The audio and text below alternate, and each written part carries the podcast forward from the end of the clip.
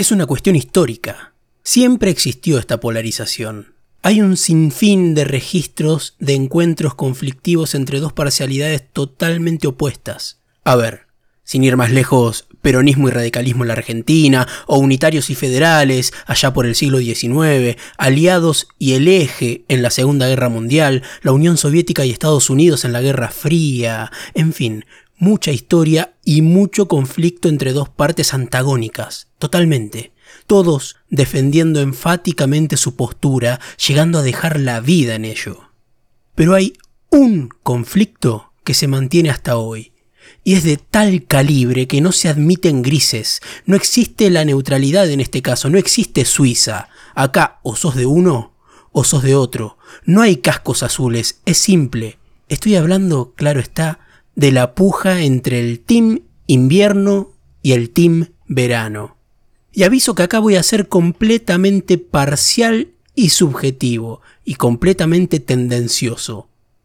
Es obvio que comulgo con uno de los grupos antes mencionados, lo que a mi parecer vuelve totalmente despreciable todo lo relacionado con la otra parte. Por eso, no me pidas que hable de las bondades de aquello que está en la vereda de enfrente. Como ya dije, acá no existen términos medios. El que dice, no, a mí me gusta la primavera, no, a ese le gusta el calor. No, a mí el otoño, no, a ese le gusta el frío. El que se quiera camuflar en una avenida de en medio es un mentiroso y un cobarde que no se atreve a blanquear su verdadero sentir y solo busca conformar. He dicho. Así que sin más preámbulos, te comento que soy parte del Team Verano.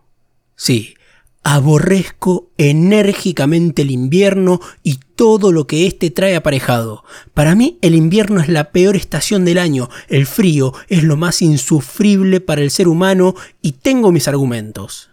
La cuestión es que no sé si formularlos de manera tal que resalte las virtudes del verano por sobre el invierno o de otro modo, digamos, haciendo notar las miserias del invierno y el frío, dando así por sentado que todo lo que no sea eso que causa el frío es bueno. Así que no sé, dejaré que fluya y que las palabras busquen su camino. Que fluya, ¿qué te haces el hippie New Age, bobo? Bueno, la cosa es así.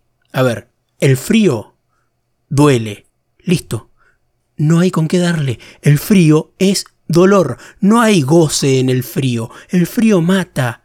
Si no tenés cómo, no hay manera de paliar el frío, te cae y te aplasta. A todos los que dicen gustar del frío, me encantaría que experimenten el invierno sin calefacción, sin abrigo, sin un techo, sin refugio. Con comodidades es fácil, ¿no? La estufita, el tecito, la sopita, los piecitos calientes en las pantuflas. Así cualquiera ama el frío, arrancando a las 2 de la tarde y no a las 6 de la mañana. Vas al trabajo y tenés el ambiente climatizado, hermoso, ¿no? Pregúntale a un repartidor que tiene que estar desde las 6 de la mañana en invierno en la calle, o a un empleado de un depósito que no tiene más calefacción que la ropa que se pueda poner para aliviar un poco el frío, ese frío que te lastima los nudillos de resecarte la piel, o al empleado del servicio de agua que tiene que lidiar con un caño roto empapado en pleno invierno con 2 grados bajo cero.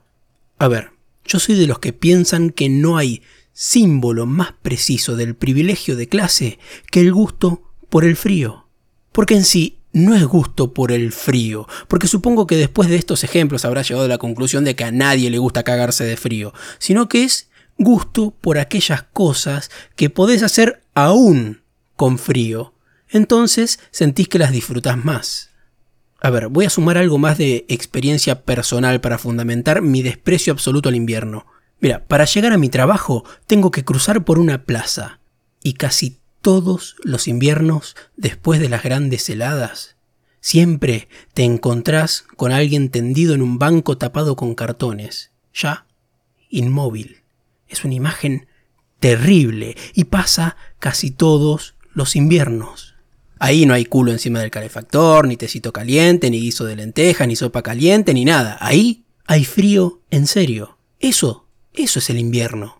El calor, sí, ya sé, es pesado, transpirás, estás pegoteado, fatigado, te sofoca. Yo que soy gordo puedo llegar a sufrirlo bastante, pero lo paliás. Lo paliás con cualquier cosa, te mojas la cabeza, tomas mucha agua, andás con ropa liviana, encontrás opciones, puedes llevarlo adelante. Siempre hablando de aquellos que no tienen la suerte de poder contar con ambientes climatizados, ¿no? Ahí la discusión sería absurda porque es lo mismo todo el año. En verano los días duran más, salís del laburo y tenés el sol ahí arriba como invitándote a empezar el día, el día que podés disfrutar, claro.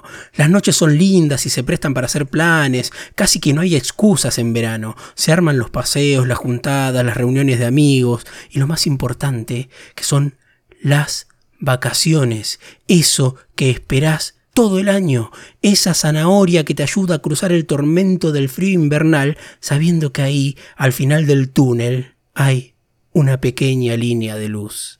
Pero bueno, ¿a quién le importa, no? Recordá darle like y suscribirte y si te gusta este podcast y querés colaborar de alguna manera, me podés invitar un cafecito. En la descripción te dejo el link.